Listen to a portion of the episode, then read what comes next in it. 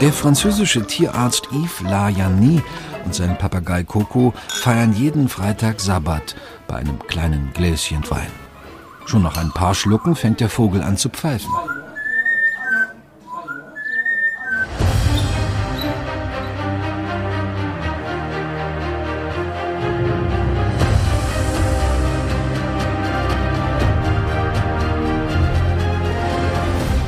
Ich bin Mirko Drotschmann und ihr hört Terra X History, der Podcast. In dieser Folge hier geht es um die Geschichte des Alkohols. Und was ihr da gerade gehört habt, das war Coco, der zu viel am Rotwein genippt hat. Und das Resultat, das klingt ähnlich schräg wie bei betrunkenen Menschen. In der Natur gibt es fertig gekelterten Rotwein nicht, aber dafür jede Menge vergorene Früchte. Und die werden von vielen Tieren oft und gerne gefressen. Das malaysische Federschwanz-Spitzhörnchen zum Beispiel, das betrinkt sich nachts regelmäßig mit vergorenem Nektar der Bertampalme. Der enthält bis zu 3,8% Alkohol. Und Schimpansen trinken gerne mal einen über den Durst, und zwar mit vergorenem Palmsaft. Und Nachtfalter berauschen sich am Nektar der Stechapfelblüte. Damit sind die Tiere uns Menschen ziemlich ähnlich. Gibt es die Gelegenheit zum Rausch, dann wird die auch genutzt. Egal ob von Papageien, Philosophen der griechischen Antike, Soldaten im Zweiten Weltkrieg oder deutschen Politikern vor schwierigen diplomatischen Verhandlungen. Alkohol begleitet den Menschen, seit er sesshaft geworden ist, also seit mindestens 12.000 Jahren. Aber wann und vor allem warum fingen die Menschen an, Bier zu brauen, Wein zu keltern oder hochprozentiges zu destillieren? Und welche Bedeutung hat der Alkohol in der Kulturgeschichte? Warum griffen die Menschen zu allen Zeiten zum Alkohol? Welche Funktion hatten Wein, Bier und Schnaps im Laufe der Zeit? Brot legten sie ihm vor, Bier stellten sie ihm hin. Nicht aß Enkidu das Brot. Rastlos schaute er in die Runde, denn Brotessen hatte er nie gelernt und Bier zu trinken blieb ihm unbekannt.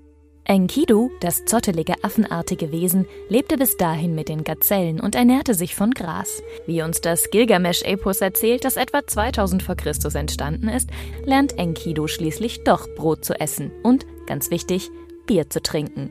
Die Tempeldienerin Shamkat rät es ihm. Iss das Brot, Enkidu, es gehört zum Leben. Trink das Bier, wie's Brauch ist im Lande. Am Ende wird Enkidu nicht nur durch das Brot essen, sondern auch durch das Biertrinken zum Menschen. Vermutlich haben die ersten Menschen Bier aus dem gebraut, was nach dem Brotbacken übrig blieb. Ein reiner Zufall. Die Getreidereste gärten und irgendwann hat sich jemand überwunden, diese Brühe zu trinken. Das ist eine Erklärung von vielen. Bald brauten die Menschen aus allem möglichen Bier. Aus Datteln, Johannisbrotfrüchten, Mohn. Am Ende gewann Gerstenmalz das Rennen um den besten Geschmack. Bier war im Laufe der Geschichte aber nicht nur Rauschdroge, sondern diente als Nahrungs- und als Zahlungsmittel, wie Keilschrifttexte der Sumerer aus dem dritten Jahrtausend vor Christus zeigen. Wenn ein Toter ins Grab gelegt wurde, nahm der Priester sieben Urnen Bier als sein Getränk 420 Brote und 50 Liter Korn als Speise für sich. Das erste überlieferte Brauverfahren ist 6000 Jahre alt und stammt auch von den Sumerern. Die gelten als die Urväter der Brauerei. Dokumentiert auf einem Tontäfelchen, dem sogenannten Monument Bleu, das heute im Pariser Louvre ausgestellt ist. Wobei Bier wahrscheinlich zum ersten Mal schon vor 12.000 Jahren gebraut wurde, aber dazu kommen wir später nochmal. Auch der Weinbau ist alt. Die ältesten Weinanbaugebiete haben Archäologen für Georgien im Südkaukasus um 6000 vor Christus datieren können. Und vermutlich wurde auch im Zweistromland, also im Gebiet des heutigen Irak, schon um diese Zeit Wein angebaut. Bereits in der frühen Antike gab es rund ums Alkoholtrinken eine richtige Saufkultur oft verbunden mit religiösen Riten. Für ägyptische Pharaonen war es eine heilige Pflicht, sich an Festtagen mit Bier bis zur Bewusstlosigkeit zu betrinken. Schon damals gab es aber auch Aufrufe zur Mäßigung. Du ziehst von Schenke zu Schenke. Biergeruch trifft jeden, der dir naht. Das Bier vertreibt die Menschen. Es lässt deine Seele Schaden nehmen. So richtig daran gehalten hat sich allerdings niemand. Es gab sogar Trinkopfer für die Göttin Sachmet, die gerne auch als die volltrunkene Göttin bezeichnet wird. Sachmet wurde der ägyptischen Mythologie zufolge geschickt, um die bösen Menschen zu töten. Und um die wütende Göttin aufzuhalten, wurde sie betrunken gemacht. Alkohol und Religion gehörten von Anfang an zusammen. Um den griechischen Gott des Weines, Dionysos, hat sich im 6. Jahrhundert vor Christus ein regelrechter Kult entwickelt. Sogar das erste Theater in Athen wurde zu Ehren des Weingottes gebaut. Während der Vorstellung haben die Leute natürlich Wein getrunken, aber nicht aus Gläsern, sondern aus Ziegenlederschläuchen. Der griechische Lyriker Anakreon hat gedichtet: Auf und lasst uns fröhlich trinken und den Gott des Weins besingen, der den Tanz zuerst erfunden, der am Singen sich vergnüget. Wir, wir wollen fröhlich trinken und den Gott des Weins besingen. Die alten Griechen betranken sich gemeinsam auf dem Symposion. Bei den Römern wurde daraus das Commissatio. Nun war es nicht mehr Dionysos, der angebetet wurde, sondern Bacchus, den man als Weingott feierte. Oft betrunken bis zur Besinnungslosigkeit. Den Wein haben die Römer übrigens mit Honig gesüßt. Auf 12 Liter Wein kamen schon einmal 6 Pfund, also etwas mehr als zweieinhalb Kilo. Je süßer der Wein, desto teurer war er. Das schätzte besonders die wohlhabende Oberschicht. Und während der Wein im Christentum einen hohen Stellenwert hat, ist das Judentum eine Religion, die auf den Rausch beim Gottesdienst verzichtet. Vermutlich, weil die Trinkgelage öfter mal in Orgien endeten. Wie es im Alten Testament bei Jesaja 28, Vers 7 heißt, Priester und Propheten schwanken vom Bier, sind überwältigt vom Wein. Alle Tische sind voll vom Erbrochenen, sind voll von Kot bis auf den letzten Fleck. Ja, keine schöne Vorstellung, wie sich dann am Ende alle volltrunken daneben benehmen. Bier lässt die Muskeln der Menschen wachsen und macht eine schöne Gesichtsfarbe wegen seiner Stärke und wegen seines hochwertigen Getreidesaftes. Das schrieb die Benediktinerin Hildegard von Bingen schon im Mittelalter. Und ob etwas dran ist an dieser These, genau darüber sprechen wir jetzt mit dem Kulturwissenschaftler Gunther Hirschfelder. Denn Bier ist zweifelsohne eine der wichtigsten Alkoholsorten der Geschichte. Gunther hat ein ganzes Buch darüber geschrieben. Gunther, schön, dass du da bist. Hallo. Hallo Mirko. Du hast schon so ein bisschen mein Weltbild zerstört, denn du sagst, Bier ist das erfolgreichste Produkt der Konsumgeschichte. Ich hätte da jetzt, wenn man an Getränke denkt, eher den Wein im Sinn gehabt. Aber anscheinend ist es nicht so. Warum? Na, der Wein, der ist ja immer noch ein Elitengetränk, der ist regional gar nicht so weit verbreitet. Wenn wir uns auf Reisen begeben, egal ob an die Mosel oder nach Garmisch oder nach New York oder nach Hongkong, damit bekommen wir in den Städten überall ohne Probleme ein Glas Wein. Aber sobald wir ins Hinterland fahren, ins ländliche China, in die Landregionen Afrikas oder Südamerikas, da gibt es überhaupt keinen Wein, außer als Messwein in der katholischen Kirche. Aber Bier gibt es da inzwischen überall. Bier ist fast global verbreitet und deshalb ist Bier mit Abstand die große Konsum, ja, Gewinnergeschichte des 19. und 20. Jahrhunderts. Und Bier ist tatsächlich auch das älteste Getränk, äh, zumindest im Vergleich zu Wein, sagst du. Also ist tatsächlich Bier älter? Es herrscht Einheit drüber, dass Bier schon ungefähr 10.000 vor Christi Geburt gebraut worden ist und deshalb auch getrunken worden ist. Und Bier steht am Anfang der Zivilisationsgeschichte. Der Wein kommt erst ungefähr 3.000 Jahre später dazu. Und das ist eigentlich auch ganz logisch. Eine Weinrebe anzubauen, das ist doch ein erheblicher technologischer Aufwand. Man muss ziemlich viel dafür wissen, um überhaupt Wein keltern zu können. Das ist beim Bier viel einfacher. Ich brauche beim Bier nur eine Getreidegrundlage.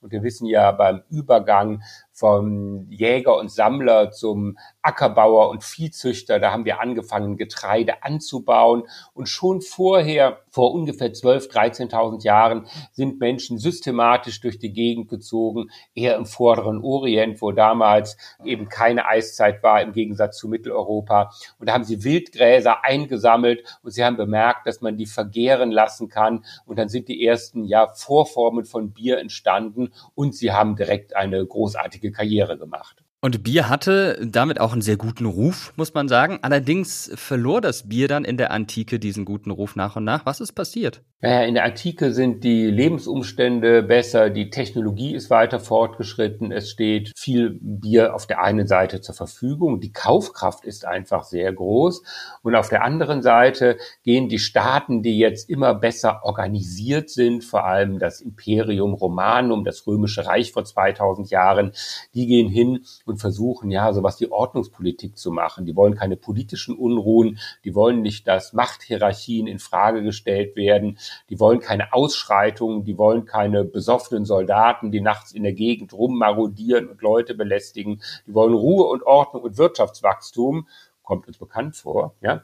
Und insofern geht man hin und versucht, Dinge zu reglementieren, Bierverbote auszusprechen und ja, Ordnung in die Gesellschaft zu bringen. Und wir haben gerade gesehen, Bier kann gute Laune machen, Bier kann eine tolle Sache sein, Bier kann aber auch zu Exzess und Unordnung führen. Und die antiken Gesellschaften wollen weder Exzess noch Unordnung. Exzess ist ein ganz gutes Stichwort, wenn wir ins Mittelalter schauen. Das ist eine ziemlich ambivalente Zeit, wenn es um Bier geht. Einerseits gilt das Mittelalter als eine Hochphase der Bierproduktion. Da entstehen auch wirklich große Brauereien. Klöster spielen eine wichtige Rolle.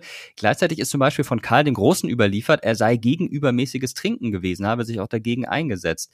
Wie war das damals mit dem Bierkonsum? Schwer zu sagen, weil das Mittelalter so lang ist. Wir haben drei Phasen im Mittelalter, das frühe, das hohe und das späte Mittelalter. Wir reden über die Zeit von 500 bis 5 1500 nach Christi Geburt und da haben wir Konjunkturen. Da sehen wir das frühe Mittelalter, das wird abgeschlossen durch Karl den Großen. Das ist gekennzeichnet durch eine ganz gute Verfügbarkeit von Bier, was aber alkoholärmer war als heute, was eher den Männern vorbehalten war. Und mit Karl dem Großen kulminiert das frühe Mittelalter. Da haben wir den Übergang zum Hochmittelalter.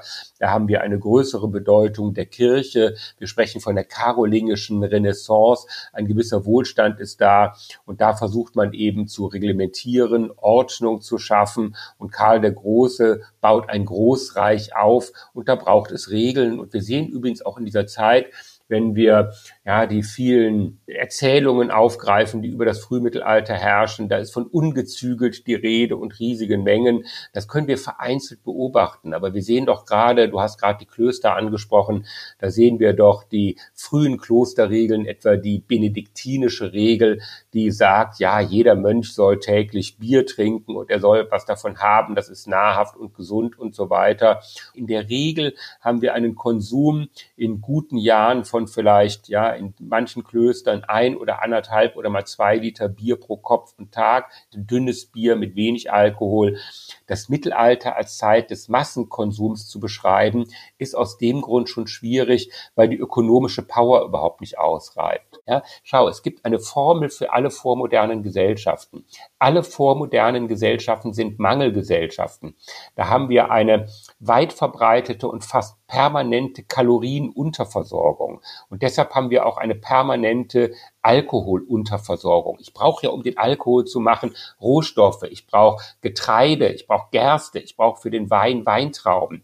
Das sind große Kalorienmengen und große Nährstoffmengen. Wenn ich die versaufe, bleibt zum Essen nichts übrig und so funktioniert keine Gesellschaft. Da beschreibst du eine Sache, die dann auch später Auswirkungen hatte. Der Alkoholgehalt war relativ gering. Das hat dazu geführt, dass, naja, sagen wir mal, gewitzte Brauer da das ein oder andere ins Bier mit reingemischt haben.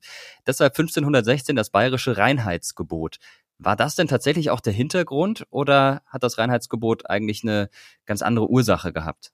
Ja, du sprichst zwei Dinge an. Das Reinheitsgebot ist sozusagen ein markttechnisches Instrument. Damit will Bayern sich schützen vor den Bierimporten aus dem Hanseraum, aus dem nördlichen Deutschland. Wir haben ja mit dem Aufkommen der Hopfenbrauerei im 13. Jahrhundert ein wesentlich besseres Bier, ein Bier, was man wesentlich besser lagern kann, ein Bier, was auch viel besser schmeckt, viel eher wie unsere heutigen Biere. Und da geht Bayern hin und sagt irgendwie, wir brauchen ein bestimmtes Reinheitsgebot, damit wir kontrollieren können, was drin ist. Hintergrund ist aber, um den Bayern bayerischen Markt zu schützen vor einer fremden Konkurrenz. Vor 500 Jahren das Ganze und das klingt natürlich auch ziemlich modern.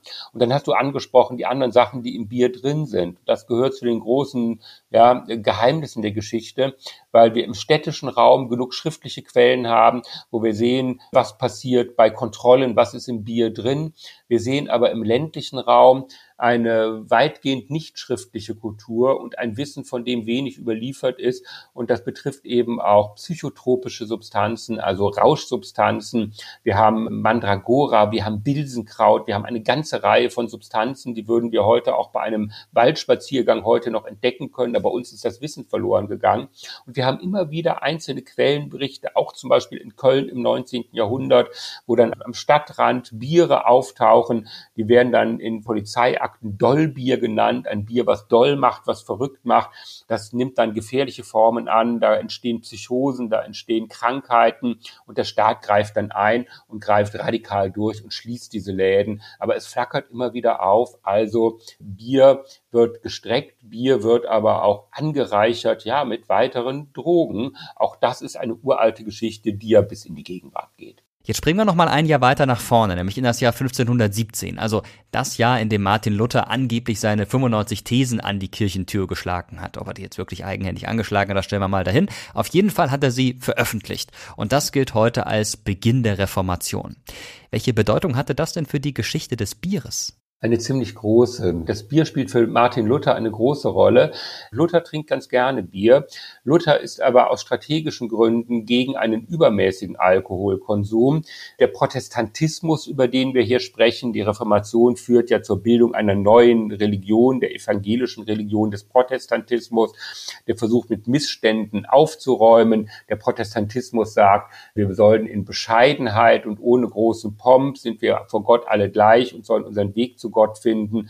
Und da kommt der Exzess natürlich nicht besonders gut. Für Luther ist dann der übermäßige Alkoholkonsum eine Metapher für den Teufel schlechthin. Deshalb auch die große Streitschrift wider den Saufteufel.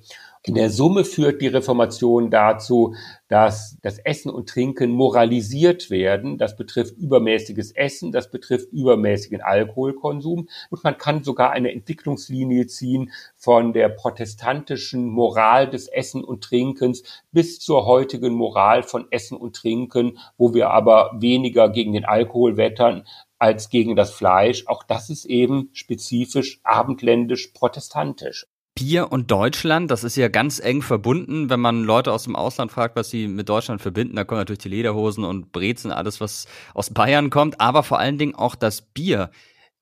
Passt das denn auch historisch oder hat Deutschland in der Vergangenheit, in der Geschichte des Bieres gar keine so große Rolle gespielt, wie wir heute denken? Deutschland hat tatsächlich eine äh, extreme Rolle gespielt. Wir haben am Anfang über die Globalisierung gesprochen und wir haben gesehen, Bier ist heute ein globales Getränk. Bier ist aber nur ein globales Getränk, weil wir moderne Kühlmaschinen haben seit ungefähr 150, 160 Jahren. Und für einen Brauvorgang und für eine Lagerung von Bier muss Bier gekühlt werden, sonst bleibt es ein reines Winterbier. Und deshalb ist in der Vormoderne auch in Deutschland die Brauzeit über den Winter, wo wir eine Lagerung bei Kälte haben, die das Bier eben auch braucht. Und wer versucht, ohne Kühlmittel und ohne Kühltechnik im Sommer in Italien und vor allem im Sommer 2023 in Italien Bier zu brauen, der kann es mal versuchen, das gibt nichts. Das Bier schmeckt nicht, das ist nicht lagerfähig, das verdirbt direkt, das hat überhaupt keinen vernünftigen Alkoholgehalt. Ich krieg's einfach nicht hin. Bier braucht Kälte. Und Bier ist eigentlich bis in die Mitte des 19. Jahrhunderts über das Jahr verteilt und in diesen großen Mengen und in diesen großen Qualitäten dann vor allem eine Sache nördlich der Alpen. Und nördlich der Alpen ist eben Deutschland der größte Wirtschaftsraum. Und deshalb hat Deutschland eine starke Bierkultur. Also Bier ist kulturell eingraviert und Bier und Deutschland, das passt deshalb auch besonders gut zusammen. In Bayern gilt Bier ja auch als Grundnahrungsmittel, muss man sagen. Gibt auch den Spruch, drei Bier ersetzen eine Mahlzeit und da hat man noch nichts getrunken. Manchmal wird Bier auch als flüssiges Brot bezeichnet. Zu welchen Zeiten war Bier denn wirklich wichtig für die Ernährung der Menschen? Du hast vorhin auch gesagt, es galt zum Beispiel an den Klöstern auch durchaus als gesund. Bier galt als gesund, Bier galt als nahrhaft und der Alkohol stand ja auch nicht im Zentrum der Kritik. Das kommt eigentlich mit der Reformation ein bisschen und richtig erst im 19. Jahrhundert, als die Alkoholsucht als Krankheit anerkannt wird. Das europäische Abendland hat eine positive Einstellung gegenüber dem Alkohol weil Alkohol ja auch Bestandteil des Abendmahls ist. Da trinken die Menschen Messwein und dieser Abendmahlswein wird dann durch die Wandlung vom Wein zum Blut Christi, so die christliche Vorstellung über 2000 Jahre hinweg. Deshalb kann Alkohol nicht schlecht sein und deshalb kann auch ein Bier nicht schlecht sein. Und wir haben eben nicht nur das Biergetränk, wie wir es heute kennen, als Pilz oder Kölsch oder Alt im Glas getrunken abends, sondern Bier hat einen großen Anteil an einer Ernährung als Biersuppe, als Dünnbiersuppe. Es war eben einfacher herzustellen als ein Brot, was lange Garzeiten braucht und einen hohen Energieaufwand braucht. Und deshalb gehört Bier im Spätmittelalter, in der frühen Neuzeit schon zur Alltagsernährung. Aber der Alkoholgehalt ist wirklich so gering, dass wir hier nicht von einer Rauschkultur sprechen können. Aber wir sehen eben auch arme, alte und Kranke haben durchaus diese Biersuppen getrunken. Auch Kinder, auch Kleinkinder, aber in geringen Mengen. Aber nahrhaft ist es schon. Und dieses Bild flüssiges Brot, das stimmt für diese Zeiten eben auch. Jetzt schließen wir noch mal kurz die Klammer zum Beginn. Du hast gesagt, am Anfang war das Bier in unserer Zivilisationsgeschichte. Auch heute steht das Bier noch. Wenn wir uns jetzt einfach mal eine kulturhistorische Perspektive gönnen, wäre denn unsere Geschichte ohne Bier überhaupt so möglich gewesen? Also sie wäre theoretisch möglich gewesen, aber sie wäre ganz anders verlaufen, weil wir über eine Institution noch gar nicht gesprochen haben. Die Kneipe oder das Gasthaus, heute eine Freizeitinstitution, von der Antike und dann vor allem im Mittelalter und in der frühen Neuzeit der soziale und kulturelle Kristallisationspunkt der Städte und vor allem auch der Dörfer. Jedes Dorf hat eine Kneipe, da treffen sich Menschen, da wird Politik gemacht. Die mitteleuropäische Gesellschaft ist ohne die Institution Gastwirtschaft in ihrer Geschichte nicht erklärbar und nicht denkbar. Das Gasthaus verschränkt mit dem Bierkonsum, hat das Alltagsleben und die Freizeit und das organisierte Leben unserer Gesellschaften über 1500 Jahre mindestens maßgeblich geprägt. Und insofern muss ich deine Frage so beantworten, dass man sagen kann, die deutsche und mitteleuropäische Geschichte wäre ohne Bier tatsächlich anders verlaufen. In deinem Buch schreibst du frei nach Loriot, ein Leben ohne Bier ist möglich und wäre für manchen sogar gesundheitsförderlich. Das können wir ja an den Schluss stellen. Herzlichen Dank für den Blick in die Geschichte des Bieres, die sehr ereignisreich war und ist. Und mal gucken, wo sie uns noch hinführt. Danke für die Eindrücke. Ja, gerne und Prost. Ja, Gunther hat ja gerade schon von der wichtigen Funktion der Gasthäuser gesprochen. In ihnen wurde auch Politik gemacht. Nachdem Otto von Bismarck 1878 die Sozialistische Arbeiterpartei verbot, trafen sich die Genossen im Hinterzimmer von Kneipen. Sie waren das Wohnzimmer des kleinen Mannes, ein Ort, an dem man Freunde, Kollegen und auch Arbeitgeber getroffen hat. Aber nicht nur die Industriearbeiter haben regelmäßig und gern getrunken, die Lust am Rausch ging durch alle Schichten. Berauscht euch mit Wein, mit Versen oder mit Tugend. Der französische Schriftsteller Charles Baudelaire soll fast ständig betrunken gewesen sein. Die Tagebücher von Johann Wolfgang von Goethe lassen vermuten, er habe täglich zwei bis drei Flaschen Wein konsumiert. Trunken müssen wir alle sein. Auch dem amerikanischen Schriftsteller Ernest Hemingway wird exzessiver Alkoholkonsum nachgesagt. Gleiches gilt für Oscar Wilde. Viele berühmte Künstler wurden aber auch Opfer der Droge. Der niederländische Maler Vincent van Gogh zum Beispiel liebte Absinth. Dass sich der Maler im Rausch der grünen Fee, wie dieser Alkohol auch genannt wird, das linke Ohr abgeschnitten hat, gehört wahrscheinlich ins Reich der Legenden. Sein exzessiver Alkoholkonsum war aber sicher einer der Gründe, sich in einem psychotischen Anfall selbst zu verstümmeln. Lange Zeit kannten die Menschen nur Bier und Wein und haben den Alkohol zumeist auch hoch verdünnt getrunken. Dann aber hielt im 12. Jahrhundert hochprozentiges Eingang in die Geschichte des Alkohols. Vina bibant homines, animantia cetera fontes. Die Menschen sollen Wein trinken, die übrigen Lebewesen Wasser. Dieser Rat stammt aus der berühmten Medizinschule in Salerno. Dort lehrte im 12. Jahrhundert ein gewisser Magister Salernus. Er berichtete zum ersten Mal über die Kunst des Destillierens. Ihren Ursprung hatte sie aber vermutlich schon in der griechischen Antike. Dieses Wissen geht aber auf ganz, ganz wenige Quellen zurück und ganz sicher können wir das auch gar nicht sagen. Und vermittelt wird dieses antike griechische, römische Wissen über die arabische Welt letzten Endes auf die iberische Halbinsel und vor allem Sizilien. Thomas Schindler ist Referent für Volkskunde am Bayerischen Nationalmuseum in München und Experte für die Alkoholkultur des späten Mittelalters und der frühen Neuzeit.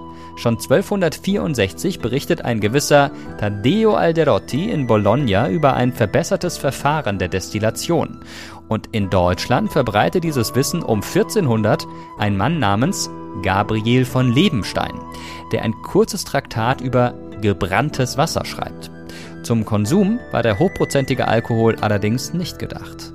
Der Materialeinsatz, um ein Liter Destillat zu erhalten, waren viele Kilo Früchte.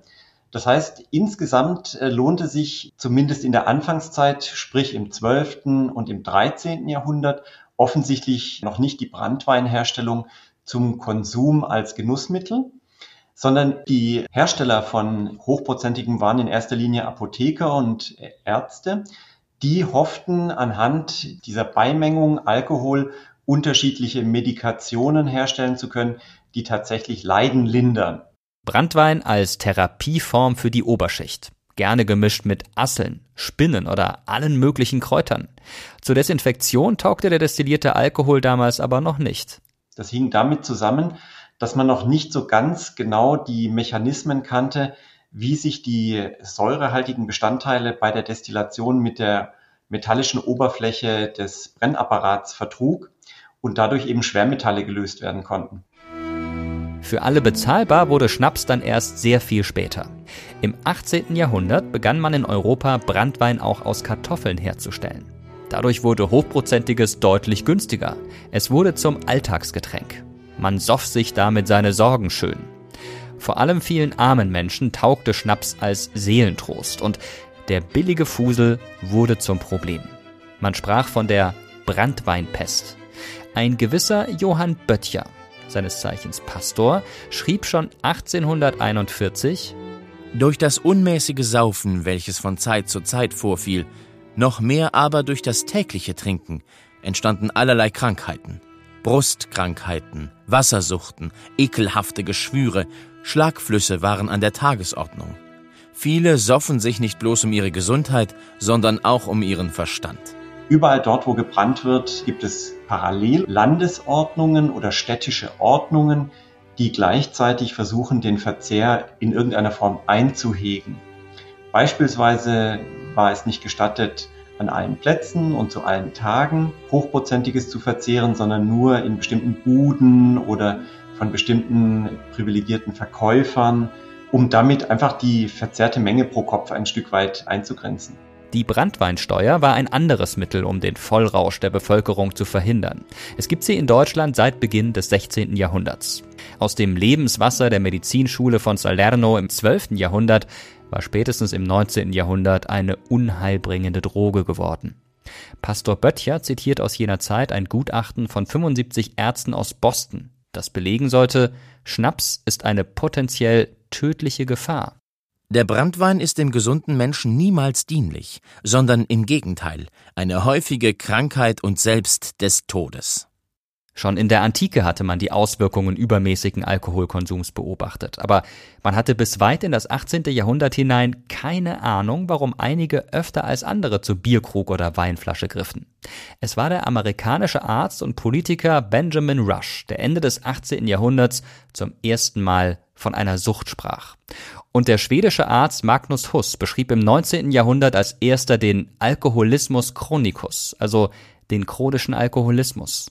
Und genau darüber sprechen wir jetzt mit Nathalie Stüben. Nathalie ist Journalistin und trinkt mittlerweile keinen Alkohol mehr. Aber es gab Zeiten, da bestimmte der Alkohol ihr Leben. Sie hat über ihre Erfahrungen ein Buch geschrieben. Ohne Alkohol. Die beste Entscheidung meines Lebens. Nathalie, ich freue mich, dass du da bist. Hallo, herzlich willkommen. Dankeschön, hallo. Wenn du an Alkohol denkst, was ist das Erste, das dir einfällt? Gift. Mittlerweile tatsächlich Gift, ja. Wir verherrlichen dieses Gift hierzulande, wir verharmlosen dieses Gift, aber Alkohol ist eine harte, super toxische Droge. Und das ist mir mittlerweile so schmerzlich bewusst auf so vielen Ebenen, dass das die erste Assoziation ist, die ich habe bei dem Begriff. Viele würden das gar nicht unter Drogen packen, sondern sagen, naja, gut, das ist halt irgendwie ein Genussmittel. Am Abend mal ein Glas Wein, ein Bier mit Freunden. Das gehört für viele einfach dazu. Wie hat es denn bei dir angefangen mit dem Alkohol? Durch mein Elternhaus. In meinem Elternhaus war Alkohol sehr präsent, sehr normal, allerdings in einer sehr kultivierten Form. Meine Eltern haben abends zum Essen ein schönes Glas Rotwein getrunken aus auf hochglanzpolierten Gläsern. Wenn es irgendwas zu feiern gab, haben wir mit Champagner angestoßen. Also es war Teil meiner Kindheit, ohne dass ich es als problematisch wahrgenommen hätte, weil meine Eltern jetzt nie betrunken waren in dem Sinne. Aber ich habe als Kind gelernt, Alkohol gehört zu einem schönen Leben dazu. Ein Glas Wein abends zum Essen, das ist das, was Erwachsene, die ein glückliches Leben führen, machen. So hat das bei mir angefangen. Und als ich dann selbst zum ersten Mal getrunken habe, war das am Anfang auch, also es war so eine Neugierde heraus, es war aber auch so mit so einem tiefen Wunsch verknüpft, erwachsen zu sein, selbst kultiviert zu sein, schick zu sein, eine junge Dame zu sein. Und das habe ich in erster Linie auch mit einem Glas Weißwein in meiner Hand verknüpft. Ab wann hast du gemerkt, das ist jetzt irgendwie ein problematischer Umgang, denn hin und wieder mal ein Glas Wein am Abend, ich denke mal, da spricht wenig dagegen, aber das regelmäßige Trinken, das ist ja das, was gefährlich wird, gefährlich werden kann. Wie war das bei dir? Wann hast du gemerkt, dass du abhängig bist? Also ich habe schon recht früh bemerkt, dass ich mehr vertrage als viele anderen mehr als meine Freundinnen. Ich habe bemerkt, dass ich dann am nächsten Tag trotzdem eigentlich ganz gut gelaunt war, kaum Kater hatte, während andere, die viel weniger getrunken haben, denen war super schlecht, die konnten kaum in den Tag starten und so. Auch ein Riesenrisikofaktor übrigens, weil das natürlich dazu verleitet, mehr zu trinken und je mehr man trinkt, desto größer ist dann wiederum das Risiko, eine Abhängigkeit zu entwickeln. Solche Dinge habe ich damals bemerkt aber habe die natürlich nicht als Vorboten eines Alkoholproblems erkannt, sondern dachte einfach nur, ja, ich bin halt Hardcore. So in meinen Zwanzigern, als ich studiert habe und diese Blackouts sich häuften, habe ich schon auch manchmal gedacht, krass, das war jetzt einfach zu heftig.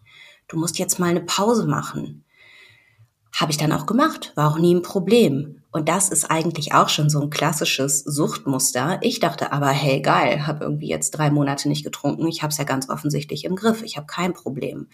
Das heißt, da war immer so eine innere Stimme oder recht schnell so eine innere Stimme, die mir suggeriert hat, also irgendwas stimmt da nicht mit dir und dem Alkohol. Irgendwie ist das nicht gut. Aber dass ich das als Abhängigkeit erkannt habe, das hat echt Jahre gedauert. Was ich immer wieder lese und höre von Menschen, die alkoholabhängig sind oder waren, dass sie sagen, sie haben es dann gemerkt, als sie auch allein getrunken haben. Also nicht nur in geselligen Runden, sondern sich auch abends dann mehr als ein Bier aufgemacht haben. War das bei dir auch so? Hinterher dann schon, ja. Ich habe das allerdings anders gelabelt. Ich habe dann halt immer getrunken, um gut schreiben zu können. Das war so meine schicke Ausrede, ne? ich bin so wahnsinnig kreativ, wenn ich trinke.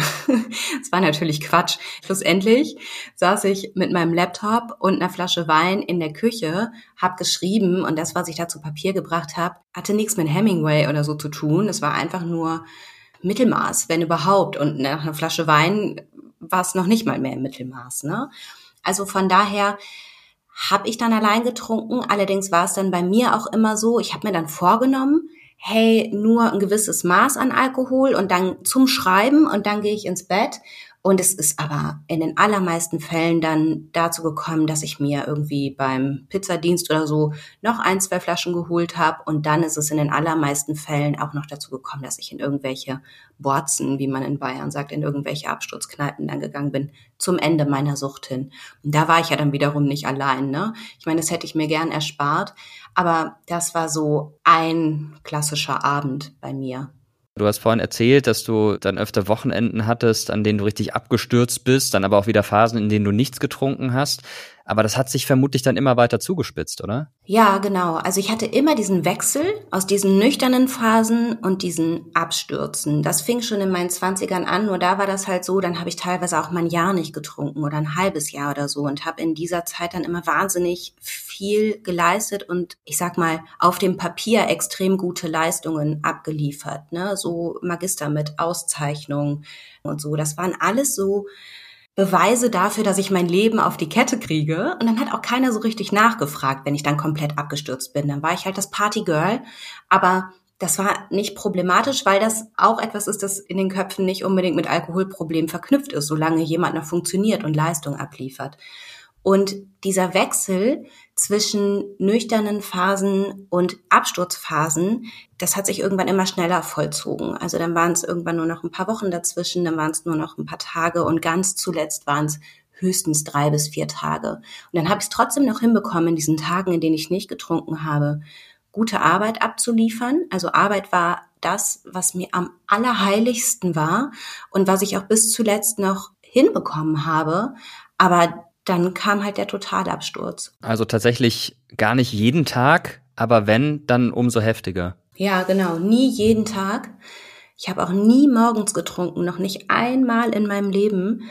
Aber bei mir war es halt so, wenn ich einmal angefangen habe zu trinken, dann war das, als hätte sich so ein Schalter in meinem Kopf umgelegt und dann konnte ich nicht aufhören. Sowas fällt ja eigentlich auch auf im Umfeld, bei der Familie, bei Freunden. Wie war das bei dir? Ich habe mich in den letzten Monaten von meiner Familie total zurückgezogen. Ich habe ja in München gelebt, meine Familie in Wuppertal. Also die haben mitbekommen, dass ich mich zurückgezogen habe. Meine Mutter hat zum Beispiel auch mitbekommen, wie, wie gereizt ich war und wie selten ich mich gemeldet habe, so im Vergleich zu früher. Aber es haben, das haben sie nicht so auf den Alkohol geschoben. Die dachte eher, dass ich unzufrieden mit meinem Leben bin, weil ich mich zu dick fühle und keinen Partner finde. Was auch stimmte, aber nicht das Kernproblem war. Und was so mein Umfeld angeht, ich habe wie zwei Leben geführt. Ich hatte so dieses Münchner Nachtleben in irgendwelchen Absturzkneipen oder so und dann hatte ich halt mein Arbeitsleben und das hat sich selten überschnitten. Und wenn, dann waren das halt die Leute, die ähnlich drauf waren und die wurden meiner Fassade nicht gefährlich, weil die waren selbst daran interessiert, dass es schön hinter der Fassade bleibt. Also klar, das bekam so nach und nach Risse, aber bis zuletzt hat dieses Doppelleben ganz gut, also ganz gut funktioniert, in Anführungsstrichen, hat diese Fassade ganz gut gehalten. War das nicht auch anstrengend? Unfassbar anstrengend. Also das ist auch etwas, das mir in meiner Abstinenz von Tag eins an, oder sagen wir mal Tag zwei oder Tag drei, so positiv aufgefallen ist, dieses, oh, ich muss nicht mehr lügen, ich muss nicht mehr irgendwas zurechtbiegen, ich muss mich nicht mehr durch meine Arbeitstage prügeln und so tun, als sei nichts, obwohl ich gerade innerlich dabei bin, regelrecht zu sterben, weißt du? Das war mit das aller, aller Tollste in den ersten Wochen und Monaten und schlussendlich ist es auch heute noch so toll. Ich führe halt ein Leben. Ich habe eine Version und ich muss nicht gucken, dass ich irgendwas übereinander kriege und irgendwelche Leute irgendwas nicht mitbekommen. Das ist so erleichternd. Irgendwann hast du dann gemerkt, okay, das geht so nicht weiter. Du hast vorhin kurz angedeutet, dass es da so eine Art Eskalation gab, einen Totalabsturz. Wie war das? Was war so der Moment, an dem du gesagt hast, nee, so geht's nicht weiter? Das war ein Totalabsturz, aber das war nichts Besonderes. Also diese letzten Monate über hat sich eigentlich immer wieder ein ähnliches Szenario abgespielt. Ich bin morgens aufgewacht, ich hatte den Höllenkater, so einen ganz trockenen Mund, Kopfschmerzen, flauen Magen und mein erster Gedanke war, okay, oh, was passiert? Oh mein Gott, wer ist das neben mir? Irgendein nackter Mann liegt neben mir. Wo ist mein Handy? Wo ist mein Portemonnaie? Woher kommen diese Hämatome auf meinen Beinen? Wann muss ich zur Arbeit? Meistens hatte ich so Spätschicht. dann habe ich mich so rausgeprügelt aus dem Bett, habe die Männer rausgeschmissen, bin duschen gegangen und bin halt zur Arbeit gegangen so.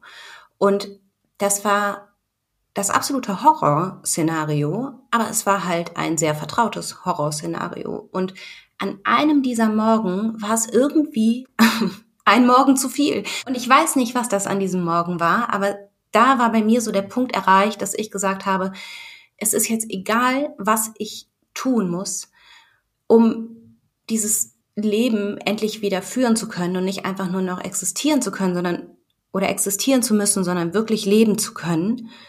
Und ich muss aufhören oder ich werde jetzt aufhören. Aber ich kann dir bis heute nicht so richtig sagen, warum es gerade an diesem Morgen so weit war. Aber es war dann rückblickend betrachtet, auch wenn du dich in dem Moment nicht so gefühlt hast, ein guter Morgen. Boah, allerdings. Ein guter Morgen für deine Zukunft. Du hast es geschafft aufzuhören. Wie ist dir das gelungen? Auf recht unkonventionelle Art und Weise. Ich habe diesen Entschluss getroffen und ich habe noch auf dem Weg zum BR nach Podcasts gesucht. Das war ja 2016. Ich habe damals Podcasts schon geliebt.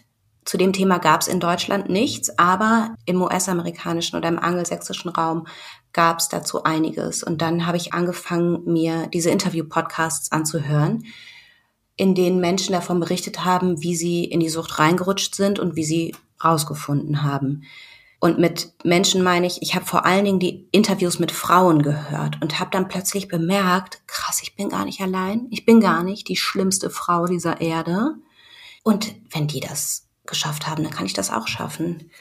Gut, ich bin halt Journalistin, ne? Ich dachte, okay, jetzt ist Projekt Abstinenz und jetzt arbeite ich mich da halt ein, systematisch und gucke, was für Umstände haben dazu geführt, dass ich trinke. Wie kann ich da rauskommen? Was, ich meine, wir leben ja Gott sei Dank in Zeiten, in denen unfassbar viel, unfassbar gutes Wissen online verfügbar ist. Ich habe die Ausbildung, um Wissen gut einordnen zu können, um mal gucken zu können, was hat Hand und Fuß und was ist eher so Quatsch. Und dann habe ich so nach und nach mich da eingearbeitet und nach und nach eben auch geguckt, was gibt es für Methoden, um nüchtern zu werden, was passt zu mir und habe mir dann so ein mein Puzzle zusammengesetzt und bin dann so Schritt für Schritt da rausgekommen. Danke dir auf jeden Fall für die Einblicke. Man kann natürlich auch noch weiteres von dir erfahren. Ich habe es vorhin schon gesagt, du gibst Tipps auf YouTube, hast auch ein Buch geschrieben und vieles mehr. Wir werden das verlinken in den Show Notes hier zu dieser Folge. Dir jetzt erstmal herzlichen Dank und alles Gute weiterhin. Ich danke euch. Tschüss.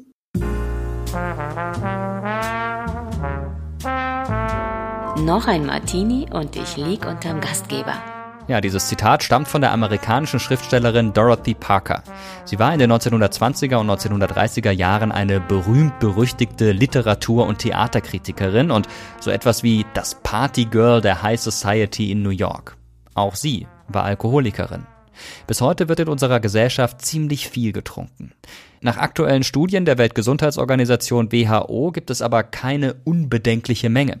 Und klar, je mehr man trinkt, desto schädlicher ist der Alkohol für unseren Körper. Nach Angaben der WHO wird in Europa weltweit am meisten Alkohol pro Kopf konsumiert. Das Bundesgesundheitsministerium hat Zahlen veröffentlicht, wonach knapp 8 Millionen Menschen in Deutschland zwischen 18 und 64 Jahren Alkohol konsumieren, und zwar in gesundheitlich riskanter Form. Zitat Ende. Interessant ist, dass man zu allen Zeiten versucht hat, den Alkoholkonsum zu beschränken. Oder gleich ganz zu verbieten. Mit übrigens oft nur mäßigem Erfolg, wie in den USA in den 1920er und 1930er Jahren. Der 16. Januar 1920 geht in die Geschichtsbücher ein. An jenem Tag tritt ein Gesetz in Kraft, das den Konsum von Alkohol in den USA verbietet. Die Prohibitionspartei, die es seit 1869 gibt, hat sich durchgesetzt. Ihre Anhänger sind vor allem evangelikale Protestanten und für sie ist der Alkoholkonsum die Wurzel allen Übels. Doch die Amerikaner lassen sich Bier, ihren Wein und ihren Schnaps nicht so einfach verbieten. Sie trinken trotzdem weiter. In sogenannten Speakeasies, auf Deutsch Flüsterkneipen, treffen sie sich zum gemeinsamen illegalen Zechen. Eine neue Trinkkultur entsteht und mit ihr auch ein neuer Typus Krimineller. Alkoholschmuggel verspricht ungeahnten Reichtum. Gangster wie Al Capone bauen eine eigene Alkoholindustrie auf. Allein in New York soll es tausende illegaler Kneipen gegeben haben. Und nicht nur die Amerikaner sind von dem Verbot betroffen. Der britische Premier Winston Churchill hat deshalb bei einem Staatsbesuch im Dezember 1931 eine ganz besonders kreative Idee. Er war von einem Taxi angefahren worden und saß nun im Rollstuhl. Churchill, als starker Trinker bekannt, lässt sich am 26. Januar 1932 von einem Arzt Folgendes attestieren. Winston S. Churchill benötigt alkoholische Getränke, vor allem zur Mittagessenszeit. Die Menge ist unbegrenzt, aber es sollten mindestens 260 Milliliter sein. Am 5. Dezember 1933 wird die Prohibition in den USA wieder aufgehoben. Ähnliche Gesetze gab es auch in anderen Ländern, etwa in Russland von 1914 bis 1925, auf Island von 1915 bis 1922 und auf den zu Dänemark gehörenden Färöerinseln sogar von 1907 bis 1992. In einigen Ländern mit mehrheitlich muslimischer Bevölkerung wie Brunei oder Saudi-Arabien darf bis heute kein Alkohol getrunken werden. Denn im Islam gilt der Konsum von Alkohol als verboten. Im Krieg gilt jeder Vorteil. Das lässt der deutsche Dichter Friedrich Schiller seinen Wallenstein sagen. Egal ob Bier, Schnaps oder Wein, bei politischen Herrschern war Alkohol zu allen Zeiten beliebt. Es war nicht nur ein Mittel der Diplomatie, sondern diente auch dazu, unliebsame Gegner aus dem Weg zu räumen. Ostgotenkönig Theoderich zum Beispiel erledigte seinen westgotischen Widersacher Odoaker 493 nach Christus im Vollrausch. Und Bischof Gregor von Tours berichtet im 6. Jahrhundert nach Christus, wie Fredegunde, die Frau von Chilperich I., bei einem Festmahl die betrunkenen Feinde einfach umbringen ließ. Hätten die Gäste an König Chilperichs Tafel den Rat befolgt, nicht zu viel zu trinken, dann wären sie damals vermutlich am Leben geblieben. In der angelsächsischen Chronik lesen wir über ein Trinkgelage in England im Jahr 1042 nach Christus. In diesem Jahr starb König Hariknut, als er dastand und trank. Er fiel plötzlich zu Boden und er sprach danach kein Wort mehr. Sein Leben erlosch sechs Tage vor den Iden des Juni. Noch zehn weitere Nächte und er wäre König über ganz England für zwei Jahre gewesen. Hardiknuts Tod im Mittelalter veränderte den Lauf der Geschichte. Denn er war bis zu seinem Tod auch dänischer König gewesen. Die Beziehungen zwischen England und Skandinavien waren eng. Im Jahr 1066 übernahm dann der Normanne Wilhelm der Eroberer die Macht. Und die Verbindung Englands zur skandinavischen Welt ging zurück. Man könnte auch sagen, Schuld daran war der Alkohol. Meistens geht es aber glimpflicher ab. So etwa 1955, als der erste deutsche Bundeskanzler Konrad Adenauer nach Moskau reiste. Seine Mission war es, die letzten rund 10.000 deutschen Kriegsgefangenen aus sowjetischen Lagern zu befreien. Am Ende ist ihm das auch geglückt, aufgrund seiner Trinkfestigkeit. Wie viel Wein und Wodka der Bundeskanzler mit Regierungschef Nikita Khrushchev und Außenminister Vyacheslav Molotow dafür getrunken hat, darüber schweigen die diplomatischen Akten, aber der Wodka spielte schon lange eine wichtige politische Rolle in Russland. Und meine Geschichtslehrerin erzählte uns immer die Anekdote, dass Adenauer einen Trick anwandte. Er trank vor dem Saufgelage mit den Russen einfach jede Menge Öl. Und durch das Öl wirkte der Alkohol erst nach den Verhandlungen. Und während der Verhandlungen war Konrad Adenauer völlig klar bei Verstand. Es gab keine politischen Dinner mit Stalin, auf denen die Leute nicht stark betrunken waren, ob sie es wollten oder nicht. Nikita Sergejewitsch Khrushchev ist der Nachfolger von Diktator Josef Stalin. Er leitet von 1953 an die Kommunistische Partei der Sowjetunion. Khrushchev gehörte zum inneren Machtzirkel Stalins. Er hat uns gezwungen zu trinken. Aber warum war es Stalin so wichtig, dass die Mitglieder seines Politbüros ständig betrunken waren? Die Historikerin Botakos Kasimbekova von der Universität Basel kann diese Frage beantworten. Er hatte Angst, dass falls jemand sozusagen illoyal ist, hatte er Angst, dass dann irgendwann jemand ihn entweder umbringt oder Widerstand organisiert. Und für ihn war es ganz wichtig zu schauen, dass es keine Verräter in seinem inneren Kreis gibt.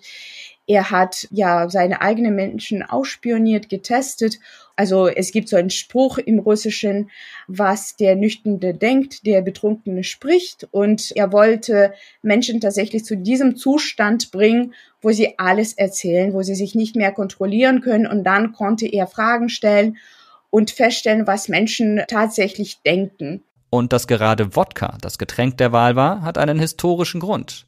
Wodka war und ist für Russland nicht nur politisch, sondern auch wirtschaftlich wichtig. Also es gibt einen Zusammenhang zwischen dem Aufstieg der russischen Krone und der russischen Expansion und der Produktion von Alkohol.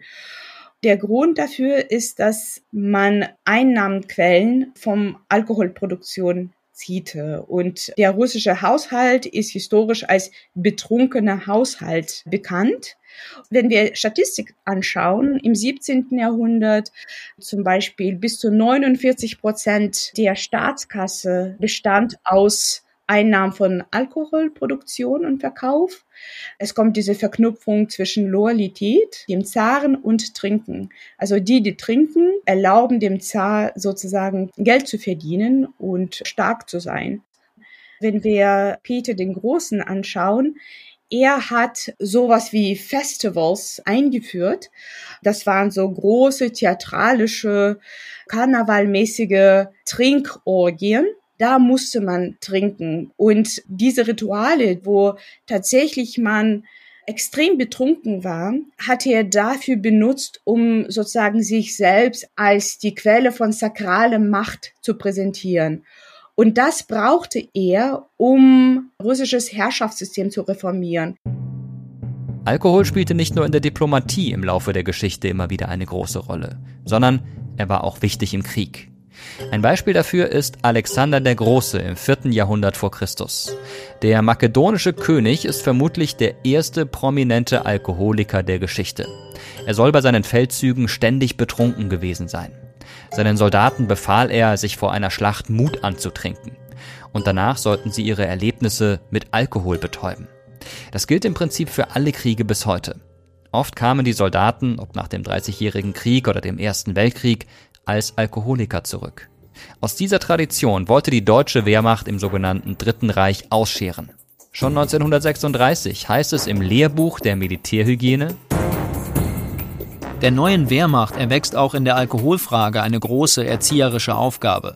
Dem Soldaten muss anerzogen werden, dass er auch der Verführung zu widerstehen lernt, dass er Herr über den Alkohol bleibt und nicht sein Sklave wird, dass die Rücksicht auf das Ehrenkleid, das er trägt, es ihm verbietet, sich sinnlos zu betrinken. Die Realität aber, die sah anders aus. Angeblich wurden auf persönliche Anweisung von Reichspropagandaminister Josef Goebbels im Februar 1942 150.000 Flaschen Schnaps an die nördliche Ostfront verteilt. Es galt, die Moral der Truppe zu stärken. Der Alkohol verfehlte seine Wirkung nicht. Im Kriegstagebuch eines Wehrmachtssoldaten an der Ostfront heißt es zum Beispiel Wachtmeister Schilling war nicht wiederzuerkennen. Er kroch auf allen Vieren im Zelt und wälzte sich im Stroh.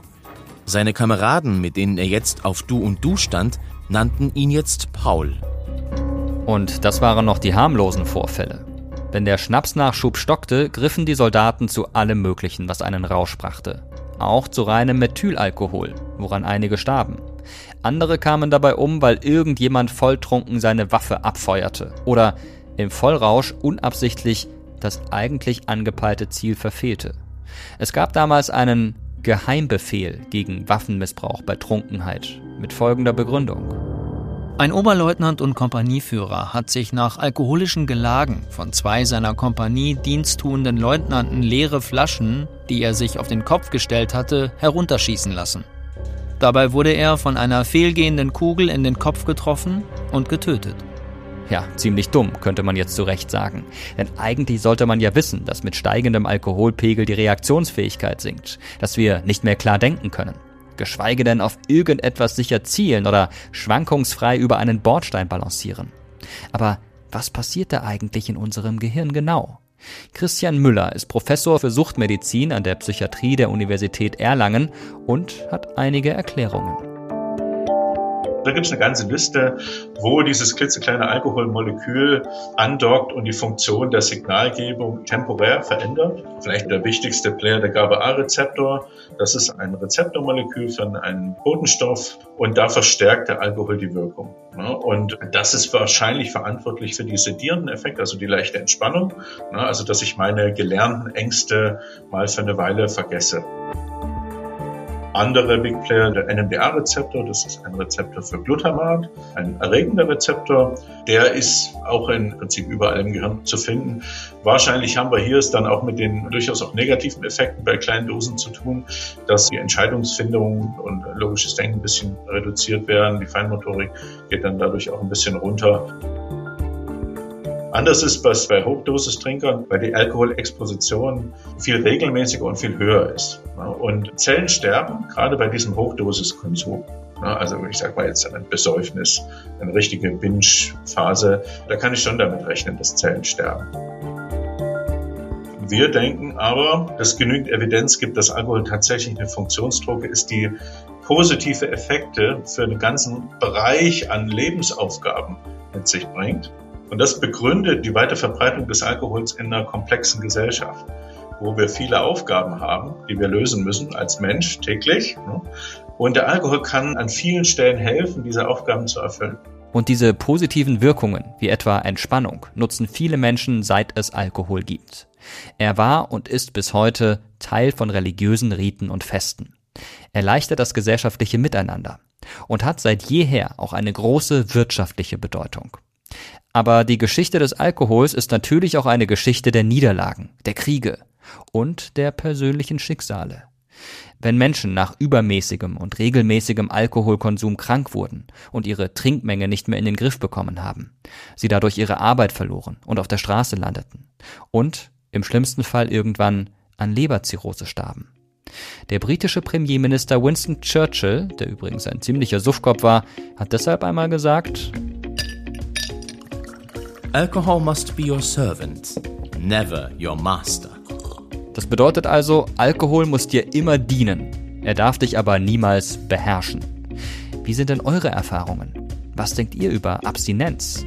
Sollte Alkohol vielleicht sogar wie viele andere Drogen ganz verboten werden? Oder sagt ihr, naja, ein Gläschen Wein beim Essen mit Freunden oder ein Feierabendbier, das ist vollkommen okay? Schreibt uns eure Geschichten, eure Gedanken zum Alkohol gerne per Mail oder auf Terra X History bei Instagram oder aber ihr kommentiert im Community-Tab bei YouTube auf dem Kanal Mr. Wissen to Go Geschichte. Dort posten wir jedes Mal, wenn eine neue Folge erscheint und wir freuen uns natürlich sehr über euer Feedback auch über eure Bewertung. Und wenn ihr noch mehr zur Geschichte des Alkohols erfahren möchtet, im Speziellen über Wein, dann schaut euch doch mal die Sendung Terra X Wein, eine Geschichte durch Jahrtausende in der ZDF Mediathek an. Sehr zu empfehlen. Das hier war Terra X History, der Podcast, und wir hoffen, dass ihr auch beim nächsten Mal wieder mit dabei seid. Dieser Podcast ist eine Produktion von Objektiv Media im Auftrag des ZDF und die Autorinnen waren wie immer Janine Funke und Andrea Kahrt. Sie sind verantwortlich für Buch und Regie. Für die technische Umsetzung und Gestaltung verantwortlich ist Moritz Rastrup. Redaktion im ZDF hatten Anja Greulich, Ricarda Stossan und Anastasia Druschitz-Kak. Ich bin Mirko Rotschmann und sage danke fürs Zuhören und bis zum nächsten Mal.